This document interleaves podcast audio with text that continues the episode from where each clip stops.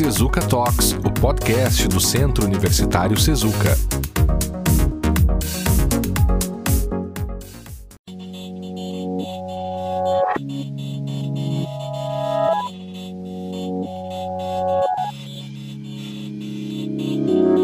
Sejam bem-vindos ao episódio número 43 do Sezuca Talks, o podcast do Sezuca, gravado no dia 1 de dezembro de 2021. O nosso objetivo é realizar um diálogo entre os cursos e com os alunos, trazendo temas que, além de terem um aspecto interdisciplinar, também sejam de interesse da nossa comunidade acadêmica. Se você nos escuta, pode encaminhar e-mails sobre o podcast, inclusive com sugestões de temas e entrevistados. Para fazer isso, basta enviar uma mensagem para talks.sezuca.edu.br sendo que Talks é T-A-L-K-S. E você também pode ouvir todos os episódios passados do Sezuka Talks, apenas buscando por Sezuka Talks lá no Spotify. No episódio de hoje, o tema é o Dia Nacional da Consciência Negra. Eu sou o professor Guilherme Damasio Goulart e está aqui comigo hoje o meu querido amigo, professor Cláudio Kiefer, mestre em Direito professor também do curso de Direito aqui do Sezuka. E professor Cláudio, como é que vai? Olá, professor Guilherme. Olá, olá aos nossos ouvintes. Comigo tudo bem, na santa paz como sempre.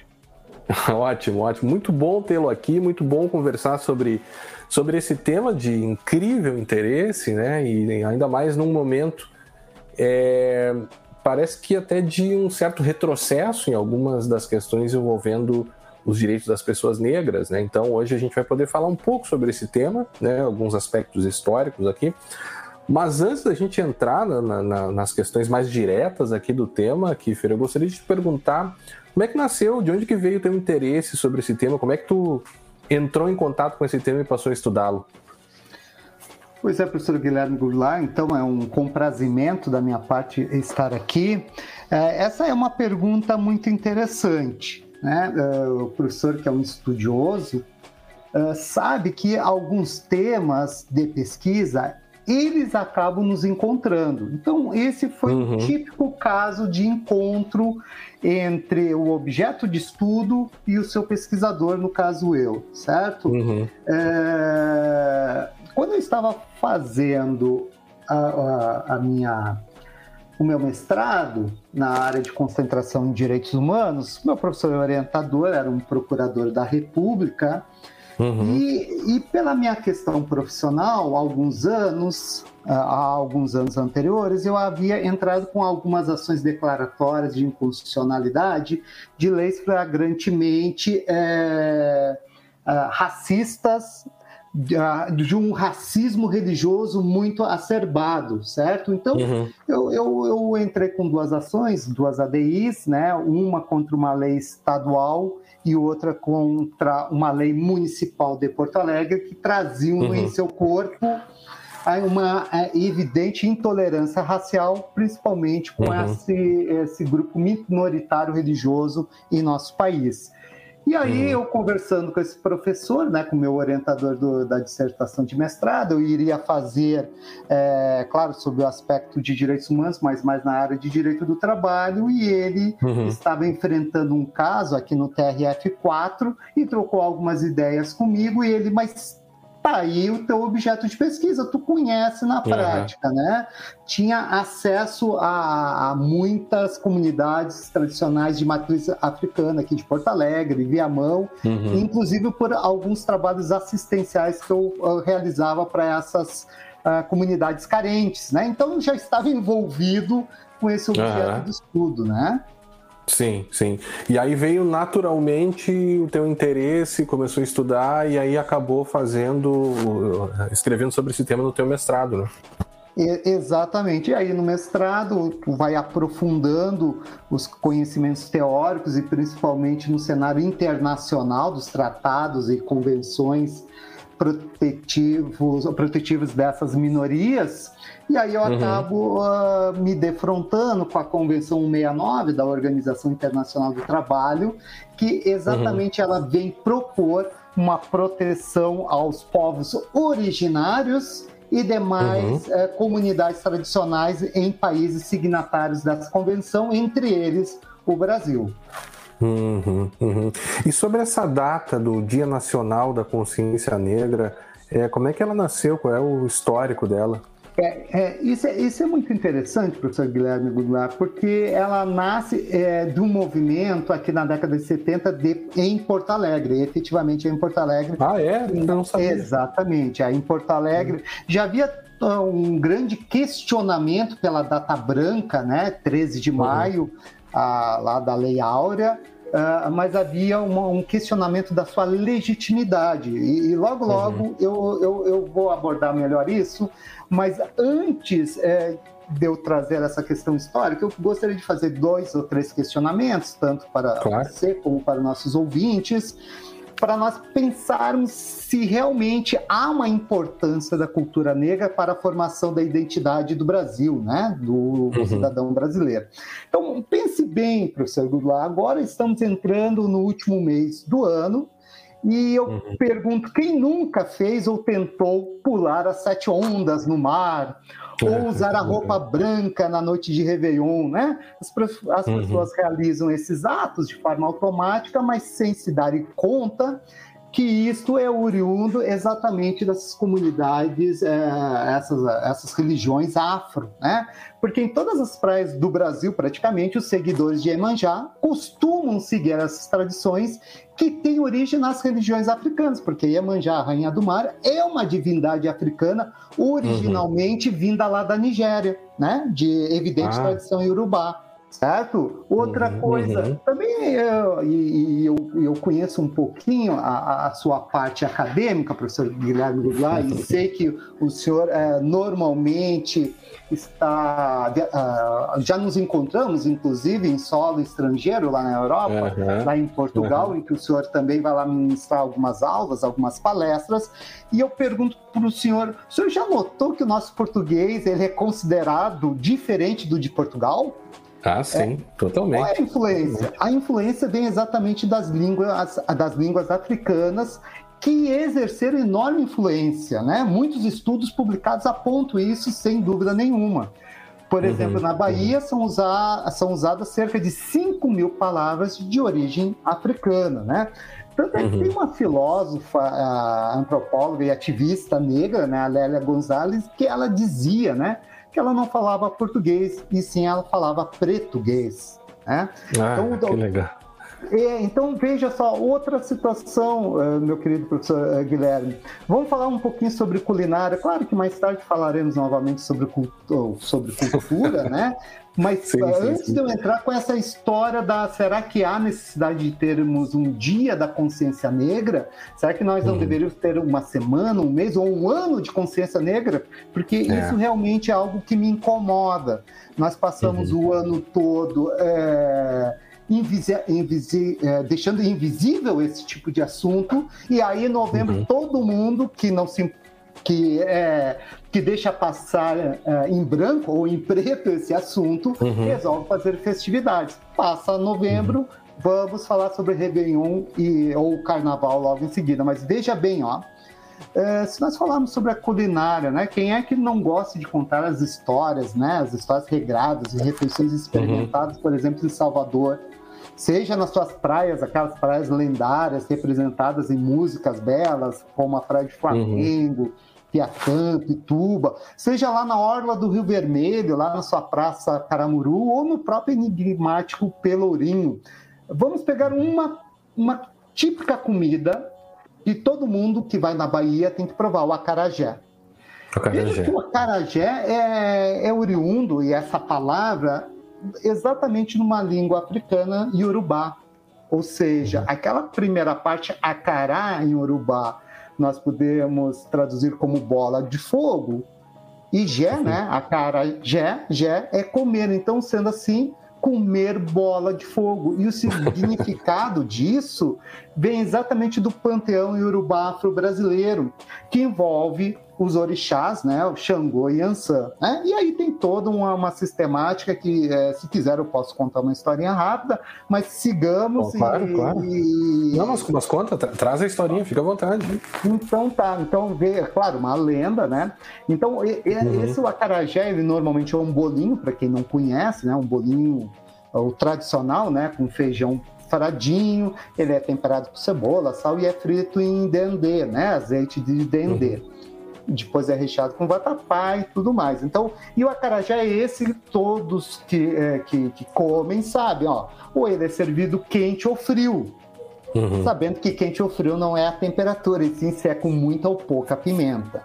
E aí nos contam, né, uma dessas lendas da onde surge essa questão do acarajé, que Ansan, né, uma das orixás do panteão afro-brasileiro, que é a deusa dos ventos e das tempestades, foi a casa de Ifã. Ifã é um oráculo africano, que nem lá na Grécia nós tínhamos, tínhamos os oráculo, o oráculo de Delfos, por exemplo, na, a, na cosmovisão africana, que vem antes da grega, também nós temos os oráculos. Então, Ifá é um dos oráculos, e a Yansan, ela vai lá para buscar um alimento para o seu marido. E aí, Ifá, né, esse oráculo entrega e recomenda para ela, ó, quando Xangô comer é, deste alimento que eu estou entregando, que ele vá falar para o povo, que era uma questão de uh, demonstrar a legitimidade da fala para ele. Desconfiada, uhum. né, a, a, nossa deusa, né, a, a, essa deusa dos ventos, das tempestades, ela acaba provando no caminho antes de entregar o marido e nada acontece. Chegando uhum. em casa, ela entrega esse preparado para o Xangô, sem esquecer de repassar aquelas informações do Ifá. Xangô come e quando ele se é, direciona para a multidão e começa a falar, começa a sair as labaredas de fogo da sua boca. E Ansan, vendo aquilo, apavorada, ela sai correndo para ajudá-lo e também começa a ter as labaretas de, de fogo saindo da sua boca. Diante disso, o povo que estava lá assistindo né, é, esse diálogo, essa, essa conversa, começa a saudá-los chamando eles dos grandes reis de Oió, ou seja, os grandes reis do fogo.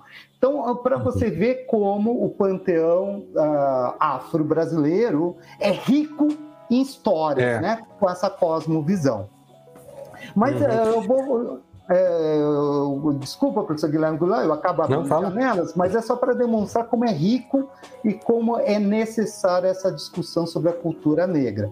E, e só uhum. para finalizar e daí trazer toda essa questão histórica, esse, uhum. o ofício lá das baianas de Acarajé é reconhecido como patrimônio imaterial pelo IFAM, né? O IFAM é um Instituto uhum. de Patrimônio Histórico e Artístico Nacional aqui do Brasil. E no último dia 25 de novembro foi comemorada essa data nacional das baianas de Acarajé, para ver quão uhum. rico é a cultura que é a cultura africana em nossa pátria. Bom, mas podemos e, depois voltar. Mas, mas deixa, deixa, deixa, eu só fazer uma observação, professor Kiffer.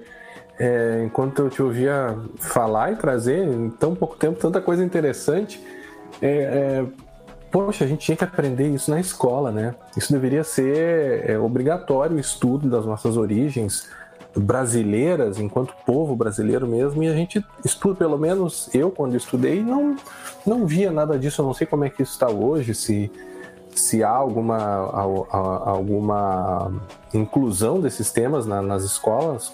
O que você acha?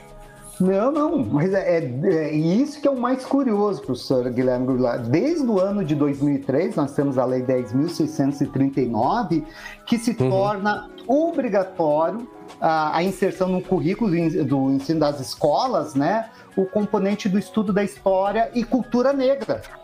Uhum. Então é algo obrigatório. Depois essa lei é alterada para também acrescer a história e cultura negra e indígena nacional. Certo? Uhum. Só que nós temos um problema de implantação dessa legislação no nosso cenário nacional, até pela questão elitista, né? pela uhum. questão racista, e inclusive pela toda a sistemática do racismo estrutural que nós temos no nosso cenário nacional, né, no, no Brasil, uhum. e eu acredito que logo, logo o companheiro irá, irá me abordar isso. Então, uhum. existe sim essa obrigatoriedade, que é a Lei 10.639, lá do longínquo ano de 2003. Uhum. Mas voltando então para a questão histórica, como é que nasce 20 de novembro? Como eu estava falando, há um problema de legitimidade naquela data de 13 de maio, e, e o que, que acontece? É, os historiadores né, que trazem a, a, origem dessa data de 20 de novembro diz que essa data ela foi escolhida por um grupo de ativistas uh, denominado Grupo Palmares, dentre estes um escritor conhecido, né, o Oliveira Silveira, gaúcho daqui, entre outros, que no ano de 71 realizando um evento aqui no Clube Náutico Marcílio Dias, em, em Porto Alegre, e esse hum. grupo decidiu que a data de, é, que é, deveria ser relembrada seria 20 de novembro. E por que 20 de novembro? Porque marca a morte de Zumbi, Zumbi de Palmares, né? Daquele famoso quilombo de Palmares, que foi um dos foi um dos quilombos no Brasil que teve a maior data uh, longiva né, de existência. Uhum. Ele, esse quilombo dos Palmares, é, que ficava mais ou menos onde era Pernambuco e hoje está numa parte entre Pernambuco e Alagoas, ele uhum. praticamente perdurou no nosso cenário em torno de 100 anos. Ele foi um dos maiores se não o maior e mais importante, tanto é que em determinado momento ele foi chamado como República dos Palmares. E aí o que acontece? Esse, é, esse grupo em Porto Alegre, no ano de 1971, na noite de 20 de novembro, foi a primeira vez que foi celebrada essa data, claro, não com esses termos de consciência negra, mas para festejar a morte de Zumbi e para demarcar como uma data historicamente importante para as pessoas negras. E aí, uhum. depois de 71, e como eu estava falando, né, é, é, é, uma quebra daquela legitimidade da data 13 de maio, lá de 88, da Princesa Isabel, porque, na verdade, essa data ela representaria uma falsa liberdade, uma vez que, após essa lei, praticamente os negros foram entregues à própria sorte e ficaram sem nenhum tipo de assistência do poder público.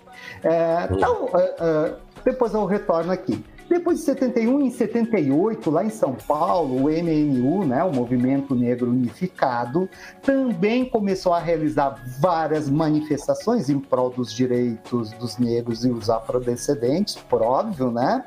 E muitas dessas manifestações tinham como referência essas iniciativas feitas aqui na capital gaúcha. Né? E aí eles também realizaram assembleias é, desse grupo que naquele momento era um grupo paulista, que também nesse momento que foi nomeado 20 de novembro como Dia Nacional da Consciência Negra. Uhum. É, essa data também dá para trazer mais dois ou três pontos ou documentos jurídicos importantes. Em 89 também surge a lei, a, aquela lei que nós chamamos a lei CAO, né? a lei 7.716, uhum. que trata do preconceito de raça ou de cor. É, dando sequência a essa própria lei, a 10.639 de 2003, que traz como obrigatoriedade a, inclu, a, inclusão no currículo do ensino das escolas, esse componente obrigatório, que é o estudo da história e cultura negra. Mas o Dia da Consciência Negra, juridicamente, ele é instituído através da Lei 12.519, lá de 2011, no governo da presidente Dilma Rousseff, né? Daí uhum, uhum. é quando realmente nacionalmente é conhecido e é demarcado no mundo jurídico como Dia uhum. Nacional de Zumbi da Consciência Negra, 20 de novembro.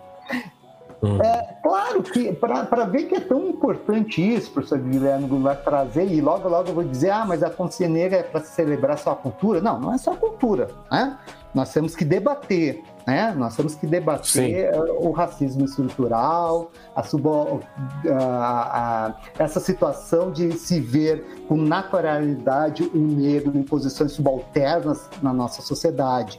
E veja uhum. que é tão importante isso que o próprio presidente dos Estados Unidos, agora no último dia 19 de junho, John Biden, né? Ele uhum. declarou o dia 19 de junho como feriado nacional lá naquele uhum. país, exatamente para celebrar, para comemorar o fim da escravidão naquele país. E aí eu te questiono, professor Guilherme, tu, uh, porque assim, o que, que acontece? Muitos estados estadunidenses já possuíam um feriado ou datas comemorativas ao fim da escravização lá naquele país, uhum. mas uh, poucos estados, né? E o senhor imagina Sim. qual seria o último estado em que efetivamente chegou a abolição da escravidão? Lá? Você é. diz o, o estado como enquanto país? É, não, não, o Estado, o Estado da, lá, da Federação, da Confederação. Não saberia te dizer, não saberia é, dizer. Só por, eu também não, não sabia até ler a matéria uhum. do ano, e obviamente quando eu li o Estado era algo óbvio, né? O Estado do Texas.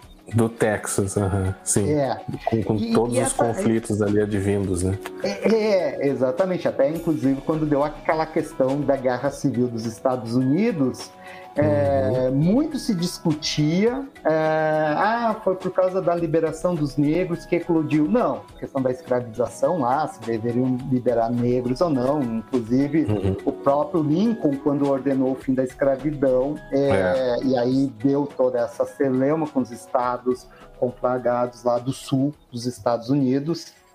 Ah, há uma carta, né, há um documento que diz é, se ele não precisasse, era algo assim, se ele não precisa, se ele conseguisse terminar a guerra sem liberar nenhum escravo, ele assim o faria também. Então, uhum. pode ter eclodido na época essa a abolição da escravatura lá, mas lá nós temos outros cenários e outros contextos sociais, econômicos e culturais. Mas, mas ok, uhum. ok.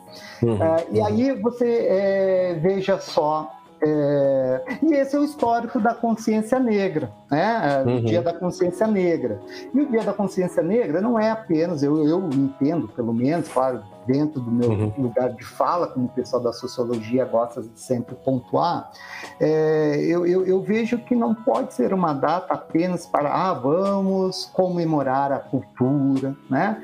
Porque é, uhum. as coisas elas não estão bem no nosso país, né? Então isso não é, é. só de comemorar, né? Nós temos é, é. que que trazer muitos assuntos que não estão resolvidos desde lá do século XIX em nosso cenário, né? Nosso cenário nacional. É. Sabe, professor Kiefer, que o, quando a gente fala em racismo e, e, discriminação e até sobre a própria desigualdade, né, que afeta as populações negras, é, todo mundo, uh, os que são negros sentem de fato isso, né? Tenho certeza que tem histórias e já passaram por isso. Mas uh, quando você é branco, às vezes você não vê, né? E eu, agora enquanto você falava, eu me lembrei de uma história que eu uma vez saí para jantar com dois amigos, um deles negro. E, e aí veio o garçom, a gente pediu as bebidas lá no início do, do, da, da, da, janta, enfim, e veio o garçom, trouxe as bebidas, serviu eu e o meu amigo brancos e não serviu o, o meu amigo negro, não serviu a bebida para ele, serviu para nós dois, deixou a bebida dele na frente e foi embora. E aí nós não, não percebemos aquilo, a gente estava conversando, enfim, nem, nem demos atenção àquilo ali, nos passou despercebido. E ele, e ele disse assim: vocês notaram o que aconteceu agora? E não, o que, que houve tal, o que aconteceu? Não, ele, vocês viram que ele não me serviu? Né? E ele disse assim: Isso já aconteceu comigo muitas vezes, né, de não ser servido ou ser mal servido, enfim. E esse é um pedacinho, uma, uma historinha, uma questãozinha muito pequena, um grãozinho de areia diante dos problemas que a gente vê de discriminação é, e de racismo mesmo na nossa sociedade ocorrendo hoje, no ano de 2021, né, professor? É, é exatamente. É, isso é, é, muito triste e é por isso que eu, como eu estava falando, acabei perdendo o fio da meada, mas agora me lembrei. Uhum. E essa tua história reforça exatamente isso que eu ia te falar, né? O 20 de novembro, não, não obstante, óbvio, não obstante celebrar as culturas negras no Brasil, mas é uma data nacional, já que é, focaram em uma data para denunciar exatamente essas desigualdades e para fins de protestos antirracistas. Né? Uhum. Porque o problema que eu entendo, professor Guilherme Goulart, é nós, claro, não podemos condenar a geração, né, brancos, vamos falar, né, a geração branca que aqui está, por esta desigualdade, pelo racismo estrutural. Não podemos condenar, nós, conde nós temos que condenar pelo silêncio que envolve esse nosso cotidiano, né? De não uhum. nos insurgirmos contra isso. Porque é somente o negro que sente na pele toda a, a, a, sua história trágica, né? Porque uhum. a história do povo negro é, é cheia de tragédias, descasos, é. preconceitos, injustiças e mais do que mais do que tudo dor, muita uhum. dor Porque se nós pararmos para pensar, e o pessoal da psicologia, da psicanálise, uh, uh, trabalha com a questão, claro, uh, não diretamente com o homem negro, mas tem tudo a ver. Por quê? Porque é um ser desenraizado, né? É, uhum. Muitos gostam, né? É, eu acho bacana isso, né? Eu não condeno, mas muitos gostam de fazer a árvore, né? Dos seus antepassados. Muitos uhum. Felizes, ah, consegui chegar até a Itália. Meus parentes são da Itália, meus parentes são de Portugal, meus parentes são da Alemanha. Mas para uhum. alguém oriundo da África, escravizado, né? Negro, vai chegar em algum ponto desse retrocesso na sua árvore de vida que vai ficar uma lacuna. É verdade. Uma lacuna. É. Porque, é. Uh, e, e, é muito triste, eu já vi palestrantes falando, ah, porque a Europa, quando foi na África, realizar a escravização daquele povo, eram somente aldeias, somente tribos. Não, pessoal muitas partes da África eram desenvolvidas, a própria escrita nasce lá no norte uhum. da África, né? É, é o cenário do, do, do, ser humano, da vida nasce lá, como sim, nós conhecemos e tudo. Continente mãe lá, que se fala. Exatamente. E, o que nós temos na história é a questão da falsificação histórica, né? porque sempre os vencedores de batalhas escrevem a história sobre o enfoque deles, o enfoque dos vencedores. Então é, é, é, muito triste isso. Então, a data tá do 20 de novembro, é consciência negra, não é só para celebrar, claro, é para celebrar a cultura negra, mas eu acho que mais do que nunca, como o colega mesmo falou na abertura do nosso encontro, estou, estamos sofrendo retrocesso é. E, e, nós sentimos que há retrocesso quando nós uh, observamos na camada política trazendo a vetusta ideia da democracia racial, né? Coisa lá uhum. da década de 1930, 1920, que sustentava para o mundo que aqui no Brasil não, não existia racismo, porque aqui era uma uhum. democracia racial, né? Não há, não há não há racismo. É, exatamente, é a mesma coisa que eu estou esperando do Papai Noel na noite do dia 24 para o dia 25, né? É. Há, há racismo uh, e há um racismo muito enraizado, né? É uma coisa muito, muito triste e muito perigosa, porque a gente tem notado uh, nesses, nesse retrocesso que me parece que, que passa a existir, né? É, inclusive agora com redes sociais, eventualmente a gente vê agressões a pessoas negras sendo filmadas, né? E você fica pensando, mas como pode, né? Como, como isso pode acontecer ainda? Né? Isso me, me deixa muito, muito preocupado, né? E, e, ainda uh, sobre essa questão de discriminação e desigualdade, né, a gente pode também citar diversos exemplos aí a questão da inclusão no mercado de trabalho, né, a, a falta de representatividade do negro na política, a falta de presença de professores negros na, nas faculdades, né, e a própria questão da população negra a, a ser a, o maior grupo presente nas prisões, né? Então isso tudo é uma coisa muito, muito complicada de se lidar, né, professor?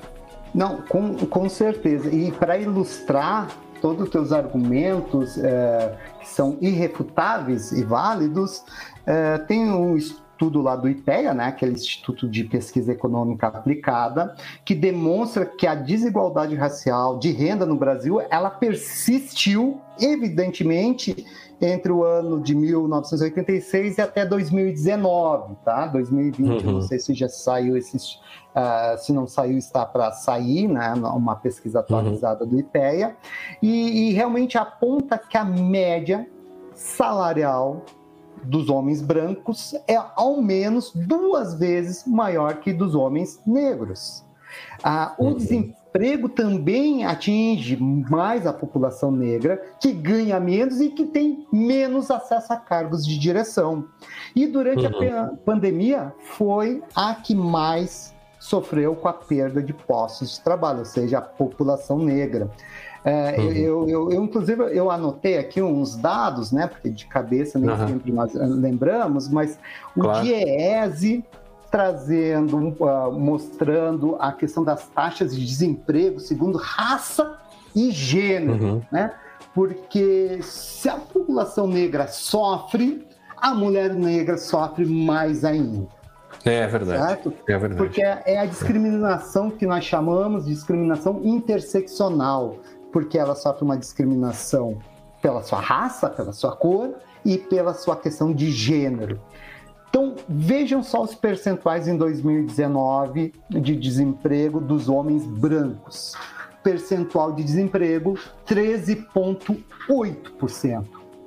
Uhum. Homens negros, 17% de taxa uhum. de desemprego. E mulheres negras, a taxa sobe para 23%, quase que o dobro de taxa Nossa. de desemprego perante os homens brancos. E, e, claro, não preciso dizer né, que dentre, e aí como eu, eu, eu, eu, eu trabalho com direito do trabalho, né, faço pesquisas uhum. e tudo, uh, dentro do universo das empregadas domésticas, 92% são mulheres negras. Nossa. Certo. É, ou seja, esse grupo ele permanece submetido às mesmas funções que eram exercidas na Casa Grande, no nosso é. velho sistema escravocrata. É, é, é, é. E você falou, professor, uma coisa que, que também muitas vezes as pessoas não pensam, né? Que é o, a pessoa negra submetida a postos de trabalho é, é, mais subalternos, né? E como as. É claro que a gente tem uma questão política, no sentido do Estado ter que lidar com isso, obviamente, né? É, por meio de políticas públicas, mas a gente também tem, e claro, isso começa já a acontecer com, com cada vez mais frequência, é, que é políticas empresariais pra, pra, de inclusão, né? Eu conversava com uma amiga dia desses, diretora de, é, jurídica de, de, uma, de um banco, e ela dizia: Olha, nós, eu estou procurando estagiárias negras de direito aqui, porque nós não temos pessoas negras trabalhando na, na área jurídica é, da, da nossa empresa, sabe? E aí você fica pensando e, e que as empresas também precisam atuar nesse sentido. Né? Não é só uma responsabilidade do Estado, é uma responsabilidade de todos nós enquanto sociedade, né? É, é. Meu, o meu querido professor Guilherme, é, veja só, é, concordo contigo. E aí, novamente, eu vou trazer mais uma situação, e o colega deve lembrar, que ocorreu o ano passado, para demonstrar uhum. o retrocesso e, e, e, demarcando o racismo estrutural que nós temos, e esse racismo estrutural dentro do próprio poder público. Tu deve, deve lembrar que uma, uma grande empresa, né, que, do uhum. comércio varejista, fez um uhum. programa para trainees e a preferência e era voltado para a população negra e uhum. essa essa pessoa jurídica, né, essa empresa, ela foi interpelada por um defensor público questionando esse tipo de política de inclusão racial. Nossa. Né? Não, não, sei se está lembrado, né? uhum. né? não sei se eu posso uhum. falar o nome uhum. da, da, da, empresa aqui, mas é, depois tu corta lá, mas a Magazine uhum. Luiza foi isso que ocorreu, né? Se eu não me engano, foi no ano passado, que ela fez um projeto de inclusão racial de trainee Sim. para candidatos negros. E sofreu Sim uma ação judicial de um defensor público, né, federal, né, obviamente. De quem, de quem seria a atribuição justamente de, de zelar por esses, por, por, pelos direitos dessas pessoas, né? Pela realização da nossa famosa igualdade material, né? Porque a igualdade é. formal, ela tá aí, tá linda na Constituição Federal, nas leis, mas a igualdade material, ou seja, no nosso cotidiano, da forma prática, ela efetivamente não existe. Mas, mas é, deixa eu colocar mais alguns ingredientes acadêmicos na nossa história ou na nossa uhum. discussão, é, porque você veja bem, esses ataques é, racistas, elas é, têm uma explicação. Tem uma explicação, essa, essa se achar superior racial, né? E, que nós chamamos do racismo científico. É, vejam bem, né? Vejam bem, meus ouvintes. Quando os europeus estão se expandindo lá no século 17, 18 pelo mundo afora, é, eles precisavam é, justificar né, uh, justificar a colonização que eles estavam realizando em nações inteiras, praticamente, quando a Europa claro. vem, acaba fazendo um loteamento lá da, uhum. do continente africano, de algumas partes da Ásia mais afastadas, né, algumas partes, e aí os europeus precisavam justificar uh, de onde vinha essa legitimidade para essa hierarquia racial, né? Porque eles entendiam que eles tinham uma superioridade intelectual, física e moral. Então, exatamente por essa justificativa, de achar até o próprio professor Guilherme é, é, Guilherme Goulart, né, um estudioso uhum. aí de alguns filósofos da alguns filósofos, tem o Hegel, né? O uhum. Hegel uhum. era um que em uma obra dele, que eu não lembro qual, falava que o Mediterrâneo era o eixo histórico legítimo do mundo. Ele, na sua uhum. obra, ele falava, olha, a África não nos interessa, as Américas praticamente não existe, e é o Mediterrâneo. Nem a Europa você tem é, lá da, da, da, parte mais uhum. é, leste interessava, né? Para ele, o berço da história civilizatória do mundo era o Mediterrâneo.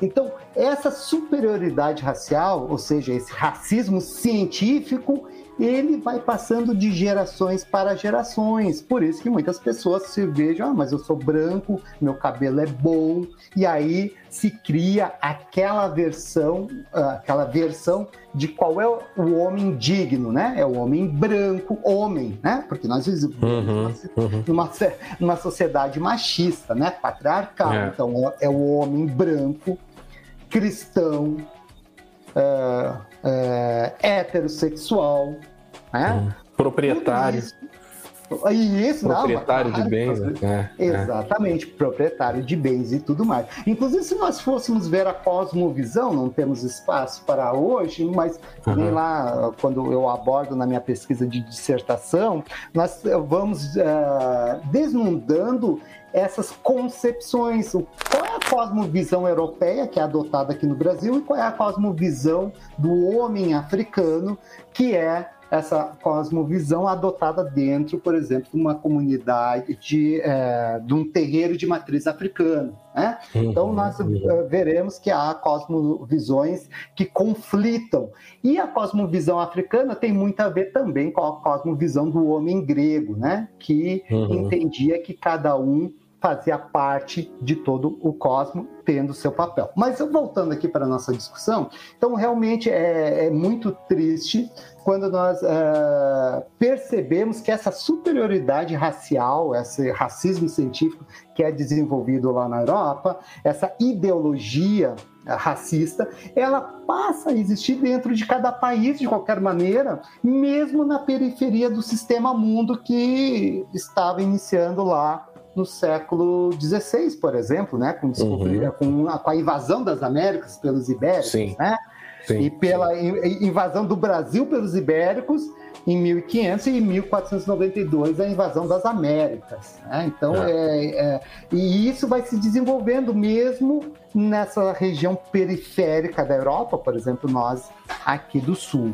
Então, é, e isso vai passando de geração para geração, essa dominação de classe, esse desvio uh, social, essa europeização acrítica uh, das suas camadas dominantes, né? E isso acaba virando algo normal. É normal, uhum. é, é, bem normal. Por exemplo, quando deu aquele cenário daquele, eu acho que é George Floyd, né? Eu acho que é aquele americano negro que foi morto por policiais polícia, brancos. É. é, George Floyd, é, aquele homem negro morto por policial, uh, por um policial branco em maio de 2020. O que que quando nós uh, observamos aquele cenário, o que, que nós falamos? Ah, isso é racismo. Mas, mas uhum. por que é racismo isso? Pessoal, é porque a nossa sociedade já determina o papel de cada um no cenário. Uhum. Se, se, se, normalizou ver o negro naquela condição subalterna é, de vítima de violência e de preconceito. É. Né? O que nós temos que quebrar é esse cenário, esse palco que nós temos na nossa sociedade. É. Né?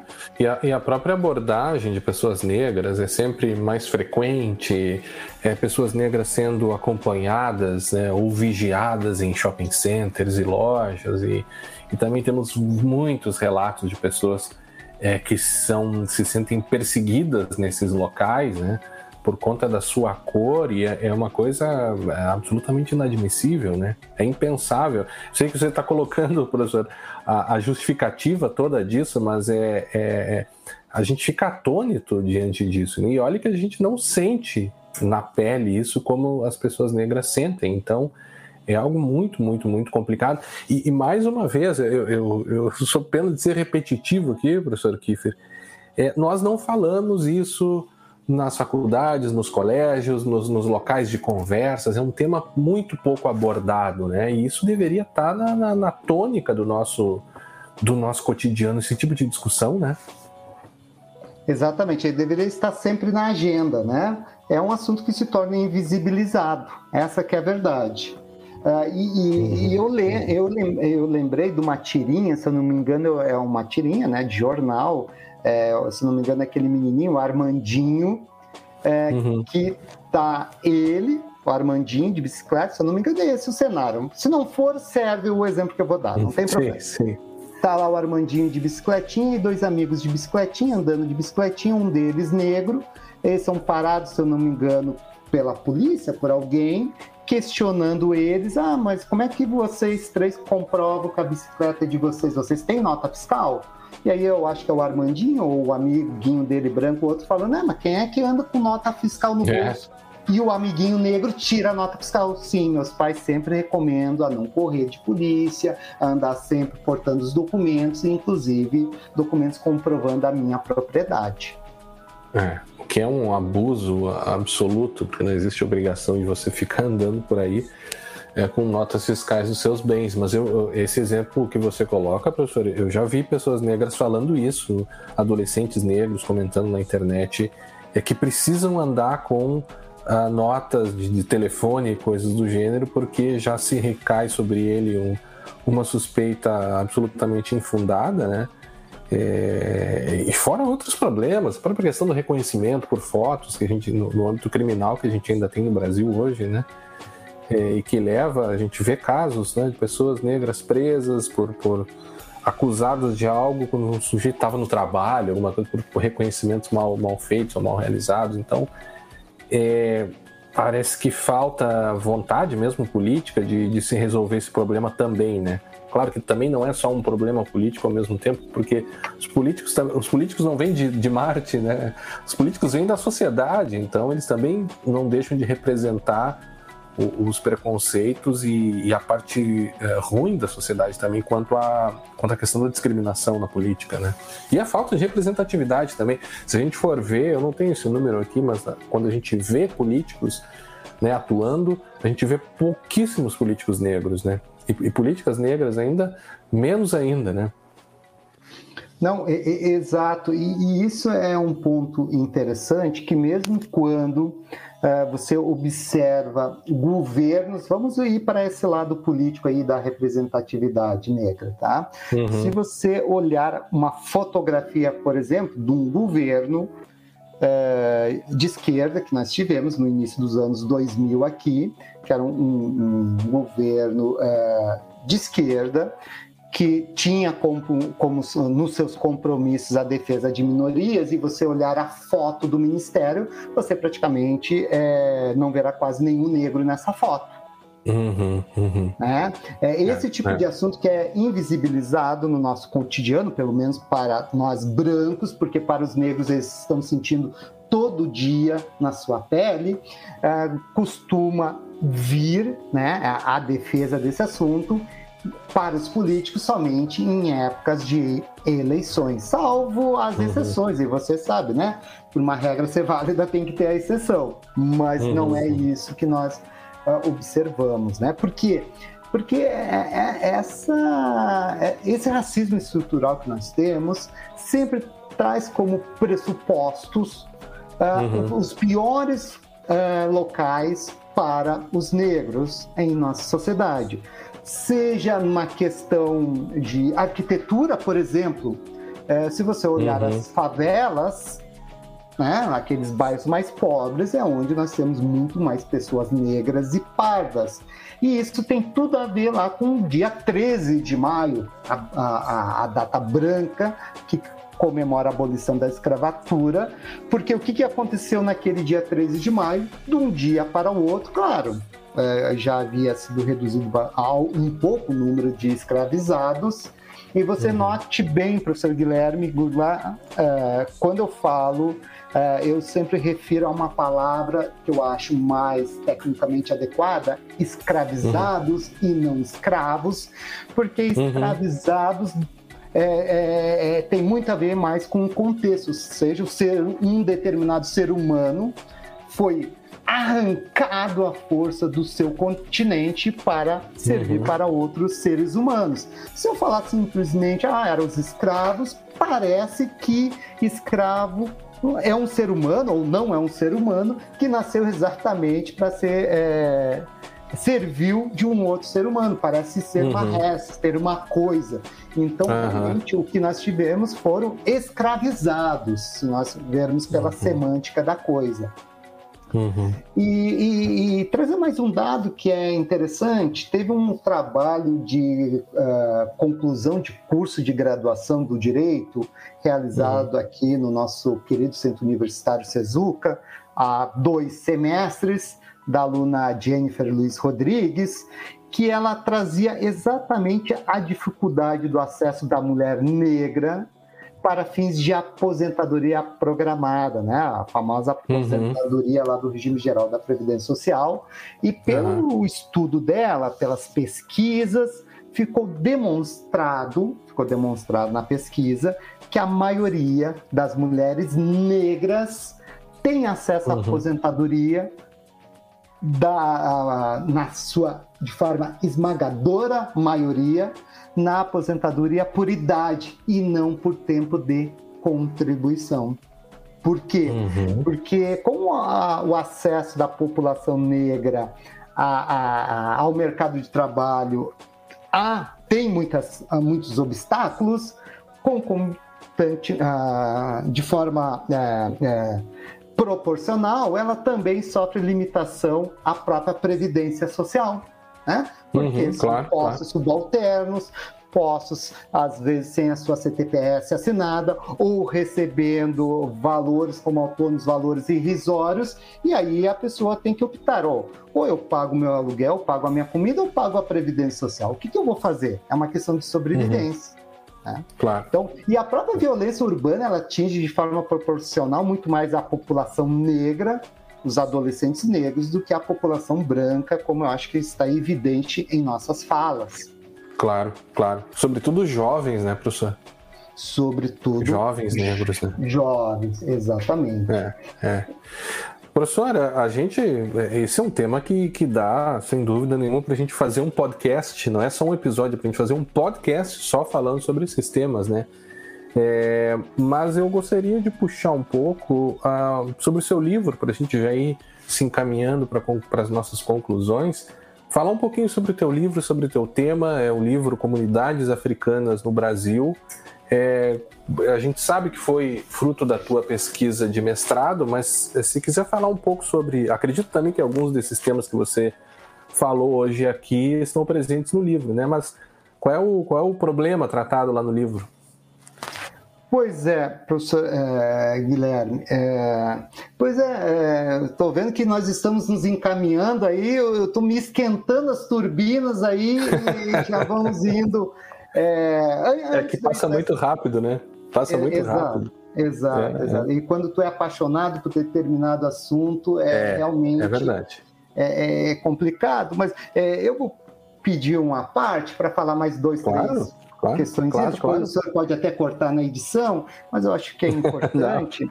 É, é, e até para demonstrar, continuar nessa nossa linha uh, de raciocínio, apesar de eu ir abrindo várias janelas, mas acho que são pontos importantes, para nós compreender por que também o negro, né, a população negra, está ah, na parte mais baixa da nossa pirâmide social e econômica. Uhum. É, pense que é, isso também advém do regime escravocrata que nós tínhamos aqui. Ou seja, aquele regime ele extrativava socialmente o Brasil em apenas duas classes fundamentais, para quem gosta de sociologia e tudo mais. De um lado, uhum. senhores, e de outro lado, escravos. E quando vem a abolição, de um dia para o outro, esses uhum. senhores uhum. e esses escravos inauguram uma relação estranha para ambos, ou seja, uma relação, é, digamos, empregatícia. Né? Nós vamos ter empregados e empregadores determinado uh, neste contexto anteriormente de subalternidade que nós tínhamos, né? de um homem uhum. ser proprietário de um outro homem. Claro que o direito do trabalho no Brasil ele vai acabar vindo lá na década de 40 lá com a CLT uhum. e tudo mais, mas é isso é muito interessante nós entendermos que essa subalternização, essa precariedade econômica e social da população negra, ela tem uma explicação. E, e uhum. somente quem não, não, não, não, quer abrir seus olhos, somente quem não, não entende o que é um resgate histórico, que vai negar toda essa estrutura racial que nos envolve até hoje, né? Primeiro uhum. tivemos uhum. aquele racismo científico disseminado lá na Europa, como eu havia falado, e esse racismo científico, quando a abolição ele se mantém presente no nosso cenário, porque o que, que nós tínhamos no final do século XIX? A vinda de imigrantes para o Brasil. Uma mão de obra uhum. muito mais barata e financiada pelo próprio governo. E aí poderemos uhum. falar outras questões, mas deixamos para outro dia. Então, voltando aqui, só, só para você entender, meu querido Guilherme Goulart, por exemplo, né, a, a elite, né, a elite é, econômica do nosso país adora ir em academia. Só trazer uma questão uhum. de cultura afro-brasileira. Adora ir em academia, uhum. vou fazer boxe, vou fazer isso. E vamos contratar professor para dar aulas de capoeira para os nossos filhos, uhum. né? O pessoal adora ir em uhum. Salvador, ver roda de capoeira, bater foto e tudo, mas entenda que a capoeira que é de uma cultura de origem africana, né, dos negros que aqui estavam, né, os escravizados, e ela é uma mistura de dança e luta. E ela foi exatamente uhum. criada por esses escravizados como estratégia de defesa deles. Uhum. Só que, uhum. obviamente, que os senhores né, é, é, proibiam esse tipo de, de de estratégia de defesa, esses treinamentos de combate, eles uhum. eram proibidos até porque os escravizados eles utilizavam para fugir, para evitar sua recaptura e tudo mais, né? Então, uhum. a capoeira embalada pelo som do berimbau, né? É, é, como é que eles faziam para ludibriar os senhores, né? É, os senhorios, né? Eles é, interpretavam a capoeira, aqueles gestos, como se fosse uma dança. Então, assim, eles podiam treinar nos engenhos sem levantar as suspeitas. Mas quando vem a uhum. abolição uhum. da escravização no nosso cenário, lá desde o ano 1889 até 1937, a capoeira estava prevista como crime no Código Penal. Nossa. Ou seja, uma simples é. demonstração poderia resultar em seis meses, pelo menos, de cadeia. E eu vou só fechar isso, e daí eu vou falar um pouquinho sobre o último questionamento. E aí, por que uhum. eu digo só em 37? Só em 37, quando nós temos o controverso presidente Getúlio Vargas, que assistindo uma apresentação, vem e define: poxa, mas esse é o único esporte genuinamente nacional. E aí a uhum. ela é revogada e a prática é legalizada quase é, mais de 40, uh, ah, quase 40 anos depois da abolição da escravização. Então uhum. você veja como as coisas funcionam no nosso cenário. Porque... E menos de 100 anos, né, professora? Até menos de 100 anos. Até hoje, o que mostra que em tempos históricos é muito pouco tempo, né? Não, com certeza, com certeza. É pouco tanto tempo. Que, é, tanto que a roda de capoeira ela é, ela é registrada como um bem cultural pelo IFAM, né, desde o ano de 2008, se eu não estou enganado, e agora há pouco tempo, em 2014, também recebeu um título de patrimônio cultural imaterial da humanidade pela aquela agência da ONU, a Unesco. Né? Então, para uhum, você uhum. ver. E, e eu acho, só para fecharmos, é, é muito interessante que essas culturas o homem branco ele foi escondendo muito da sociedade ou se apropriando disso, mas para fazer um carnaval e uma roda de samba, né? Daí vale, daí é uhum. tudo é liberado. É muito interessante para arrefecer, é. né? O bom. Vamos deixar é. assim, então. É... Mas a, a, própria, o próprio carnaval, né, professor Kiefer, a, a nossa liga, a ligação do Brasil com o carnaval e como o Brasil é conhecido no mundo, né? Um, um, dos seus, uma das suas facetas ali, além do futebol, enfim, culturalmente, as pessoas vêm do mundo inteiro para ver o nosso carnaval, né? E o carnaval é uma festa, é, pelo, não o carnaval já existia antes, bem antes, é uma festa pagã, né? Mas o carnaval ah. brasileiro, como, como hoje funciona, é, dá para se dizer que é uma festa negra, né? Né? Com, com, com uma, todas as influências da cultura negra ali, desde as baianas, a bateria, né? é, o samba ali todo, né? Então é, é muito, muito presente a, a cultura negra ali, né? Não, com certeza. Tanto é que a maioria dos sambas enredos trazem histórias do panteão, né? Do nosso panteão é, afro-brasileiro. É. Né? É muito é. interessante. Ou de divindades negras, de escritores é. negros, é. da história de sofrimento referências, da né? negra. Exatamente. É, é, cheio de referências o tempo todo. Né? É. E aí você veja que realmente é, carnaval é, é ligado à população negra. Você vê pelo exemplo aqui de Porto Alegre, de onde era realizada onde eram realizados os desfiles de escolas de samba lá pelo uhum. centro, né, numa região mais central, e a, e depois de alguns anos jogaram aqui, lá para os fundos lá do, do Porto Seco. Porto Seco. Porto Seco, é, é exatamente, é, né? E aí toda a dificuldade para se chegar lá, né? Joga-se de novo algo da população negra para a periferia da cidade, que foi quando também lá naquele 13 de maio a, os ex-escravizados não tinham para onde ir e acabaram indo para a periferia das cidades ou tentavam em qualquer pedaço de terra que eles tentavam se é,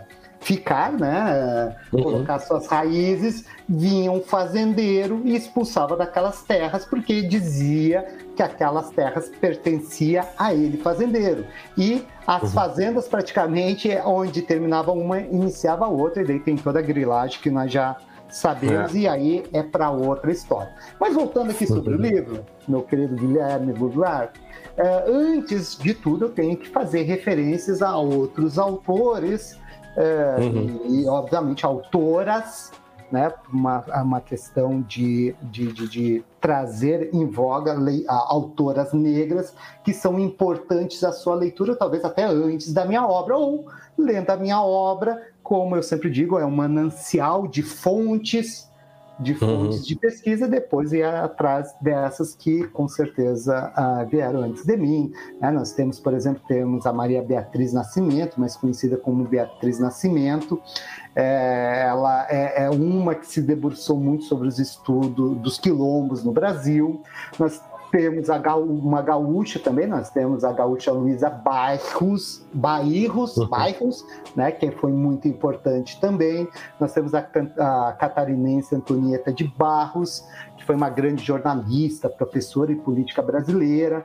Nós temos a própria Sueli Cardoso, mais atual. Temos, uh, e aí eu tenho que fazer referências também a algumas fontes minhas, né? O Abdias Nascimento, o Muniz Sodré, o ah, Muniz Sodré, Isso, isso. Esse Muniz Sodré, inclusive, é um que quando está falando sobre as comunidades... Uh, as comunidades tradicionais de matriz africana, principalmente os terreiros de matriz africana, uh, ele fala, olha, ao invés, ao, ao, ao, invés de utilizarmos o termo religião para um terreiro de matriz africana, nós, é melhor usarmos um termo mais relativo, né, mais um relativismo, que seria o termo religiosidade porque o que, é o, uhum. o que ocorre dentro de um terreiro de matriz africana é uma própria revivência de parte da África transplantada para o Brasil. Né? Então lá nós uhum. temos cultura, nós temos língua própria, nós temos a culinária própria e tudo mais. Então um terreiro de matriz africana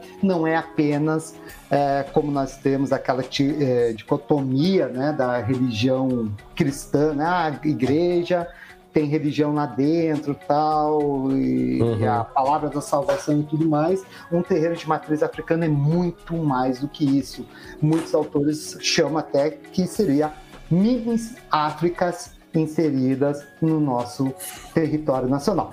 E aí, qual é o problema? O problema de pesquisa do que eu trago no livro é que essa Convenção 169, como já havia falado, ela traz a proteção aos povos indígenas e o paládio de outras comunidades tradicionais. E quando nós estamos falando em comunidades tradicionais, não são só as comunidades de terreiro, nós estamos falando sobre ribeirinhos, sobre ciganos, pescadores tradicionais, quebradeiras de coco. Aqui no Rio Grande do Sul nós não temos tanto dessas comunidades, essas demais, tirando as comunidades de terreiro, mas lá para o norte e nordeste temos muito.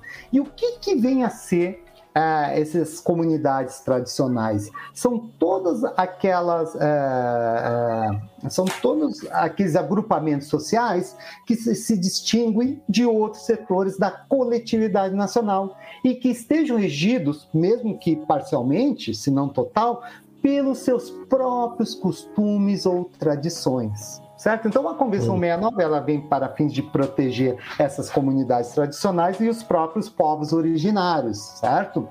E, e, dentro desse, só que a, a, Convenção 69, até pelo eurocentrismo dela, lá de 89, de 1989, ela traz o termo povos tribais e não comunidades uhum. tradicionais.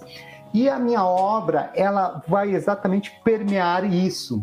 Será que termo povos tribais não é por ser um termo evidentemente eurocêntrico, né? um eurocentrismo uhum. acerbado aí, se não haveria uma, uma, uma possibilidade, uma necessidade da sua atualização para um termo mais mais atual, ou seja, comunidades tradicionais.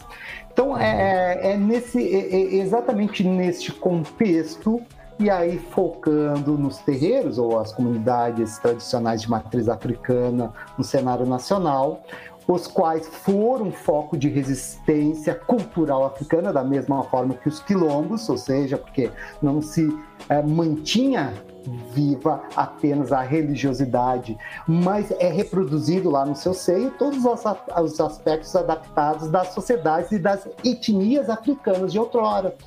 Porque um, uhum. outra, um, uma outra marca do eurocentrismo que, que, que, que, nós carregamos até hoje é que, é, se nós olharmos índios, é, é um termo até por muita, muita é, ah, por muito tempo era um termo pejorativo, porque era ligado a uma questão pagã. E o que, que o europeu fez quando chega nas Américas?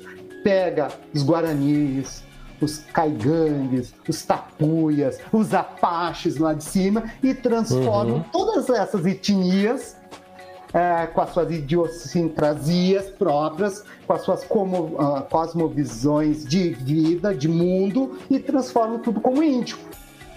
É. E as etnias africanas também, né? Eles pegaram o, o, o europeu, pegou a etnia Zulu, a etnia Jeje, pegou os Yorubás ou Nagôs, né? Dependendo uhum. aonde você está. Uns tratam os Yorubás, os Nagôs, tudo como a mesma coisa, outros conseguem definir, mas de qualquer maneira, dentre esses Yorubás ou Nagôs, nós temos a etnia Queto, Ijexá e etc.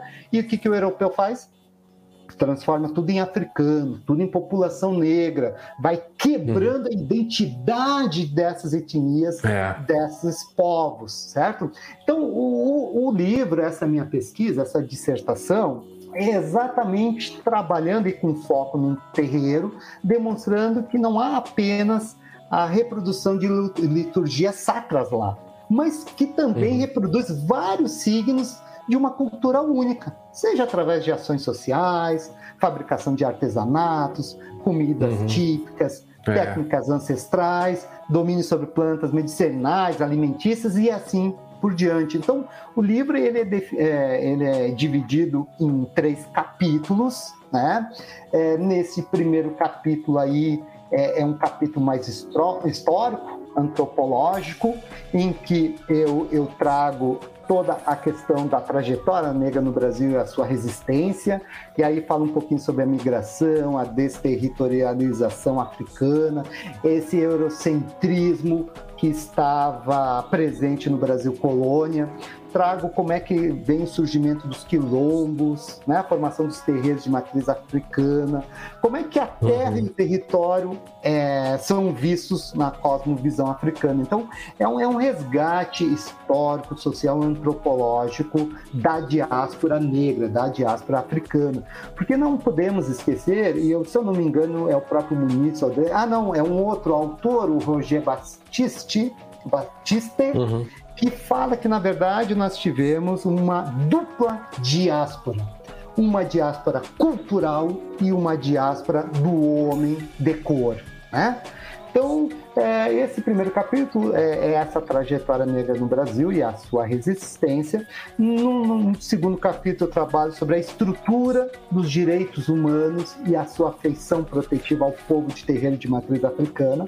E lá eu trago alguns assuntos polêmicos, por exemplo, se há ou não a possibilidade da existência de direitos coletivos. Uhum. Porque quando nascem os direitos, aí estou falando em questão de direitos humanos e aquela, aquela, aquele tipo de, de ensinamento dos direitos humanos mais vetusto, como eu acho, né? Aquelas uhum. ondas. Uhum que vem ah, a primeira dimensão dos direitos humanos, são aqueles direitos individuais, é, uhum. direito de propriedade e tudo mais.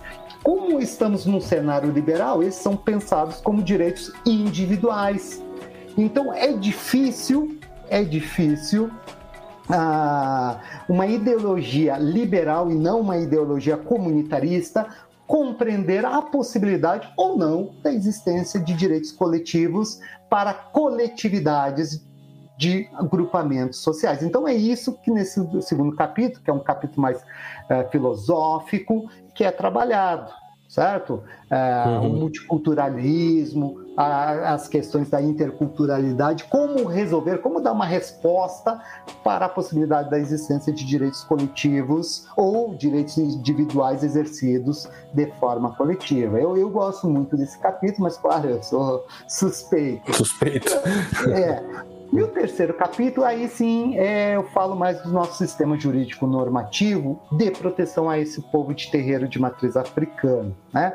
E aí uhum. eu vou uhum. falar mais sobre a Convenção 69, como é que se dá essa aplicabilidade dela no nosso cenário. Uh, trago. Uh, trago a convenção, trago a internaliza, internalização dela no cenário nacional, e aí sim falamos muito sobre a proteção da diferença cultural e étnica em nosso país, ou seja, esse livro tem como de pano de fundo a proteção da diversidade cultural. E quando eu falo diversidade, de, né, diversidade cultural, não estou falando da farra do boi lá de Santa Catarina. Uhum, Estamos falando uhum, de diversidade sim. cultural, é a proteção de língua, a, o ser, o fazer e o viver de determinado agrupamento social que é importante, certo?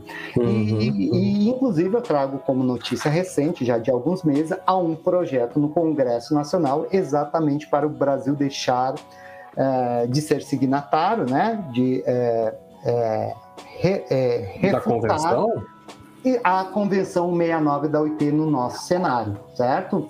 Então está tramitando esse processo. É porque esse, é, essa convenção ela incomoda, porque não é só uhum. essa questão religiosa, há uma questão econômica que envolve, porque essa convenção ela traz para dentro do cenário jurídico uh, o Instituto da Autoidentificação e que envolve os quilombos também. Uhum, uhum. E, o nosso, e o colega sabe que as áreas de quilombo, as terras de quilombo, apesar de ter uma proteção constitucional, nós temos uma discussão no STF que é a questão do marco temporal.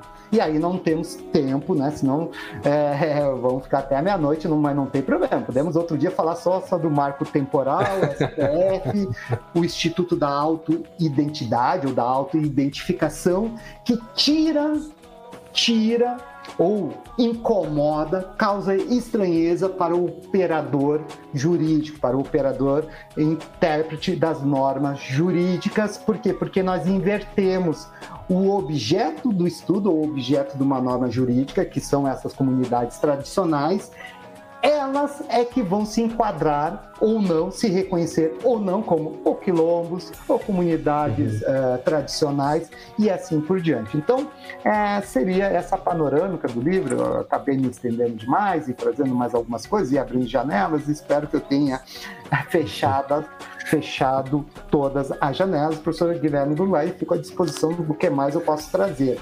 Mas Não, é, deixa, deixa eu, mais uma pitadinha, professor Guilherme. Uh mas, mas, quando eu falo que a história da população negra no Brasil, e aí sim é o meu fechamento, é, é uma história de tragédia, casos, injustiças e, e o pior drama pior flagelo para uma nação, para uma população.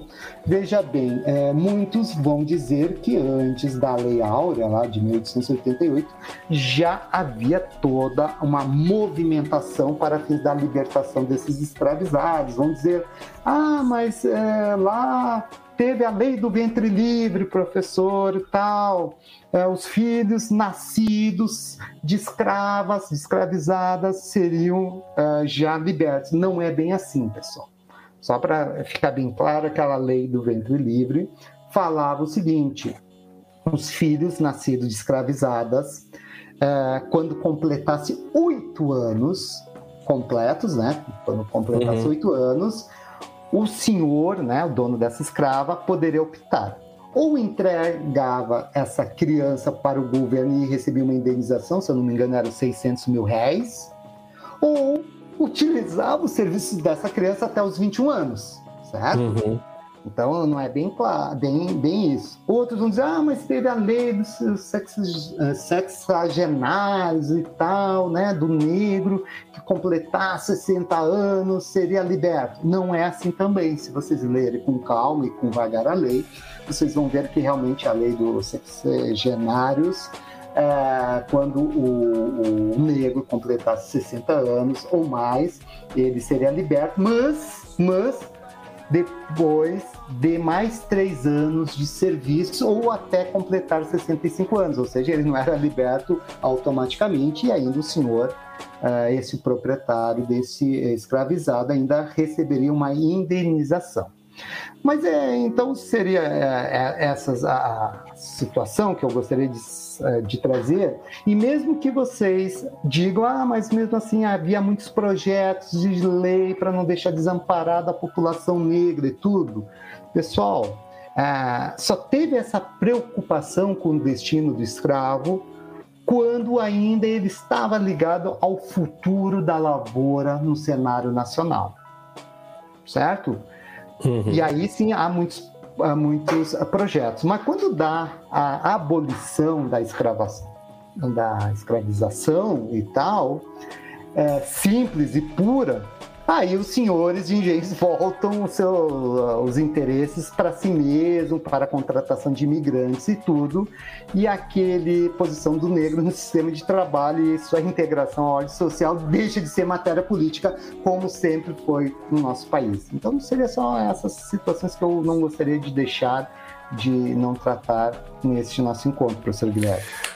Professor Cláudio, sabe que você falou em janelas, né? você falou, ah, espero que tenha fechado essas janelas. Eu acho que na verdade é, esse, esse episódio de hoje ele, ele, é, ele abre uma janela, na verdade, aqui que vai ficar aberta para a gente voltar a falar sobre, sobre esse mesmo tema, né? Porque a gente tratou o tema hoje de forma introdutória, né? Ou seja, para quem queria ou, ou, precisa, né? Como todos nós, todos nós precisamos saber mais sobre isso. Então, eu acho que foi uma boa introdução, mas nós temos que continuar falando sobre isso e até o, o Vinícius Castilhos, que é o nosso produtor aqui do podcast, né, o nosso estagiário e produtor do podcast, já fica anotado aí, Vinícius, para já combinar com o professor Kiefer para voltar no ano, agora no ano que vem, né? Esse é o, inclusive o último episódio do ano, professor. Vai ser, olha que honra, já pensou?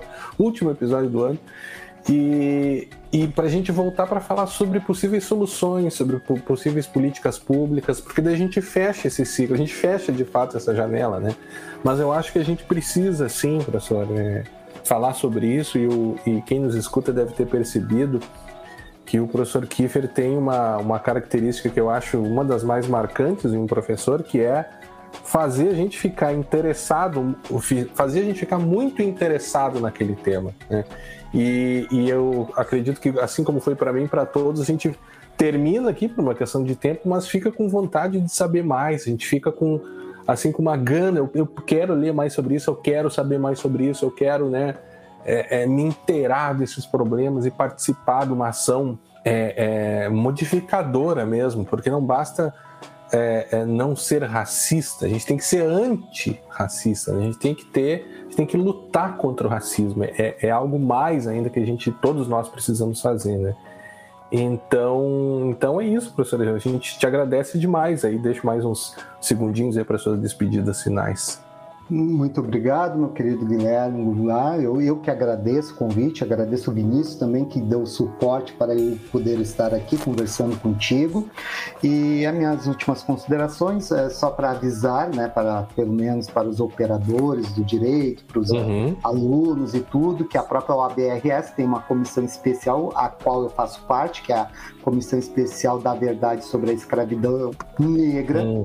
que é muito importante, em que não há nenhum conteúdo político, partidário, religioso, mas sim há uma visão de cidadania para trazer muitas recomendações para muitos órgãos, exatamente para nós iniciarmos a quebrar a essa, esse racismo estrutural que nós temos em nosso país. Fica o convite para vocês procurarem aí na internet essa, essa comissão especial do OAB. Uh, eh, e vou trazer aqui a, a última fala minha e até por uma questão de lugar de fala, como eu digo, o pessoal das ciências sociais adora este termo. Uhum. É, vou trazer uma pequena fala da Lélia Gonzalez, negra, antropóloga, ativista, que ela falava assim, ó, não haverá igualdade sem distribuição das riquezas e não há distribuição sem reconhecimento das desigualdades entre os homens e mulheres e entre brancos e negros. Ou veja que ela já falava sobre esse uh, sobre o racismo interseccional muito antes de nós estarmos discutindo atualmente isso. Então,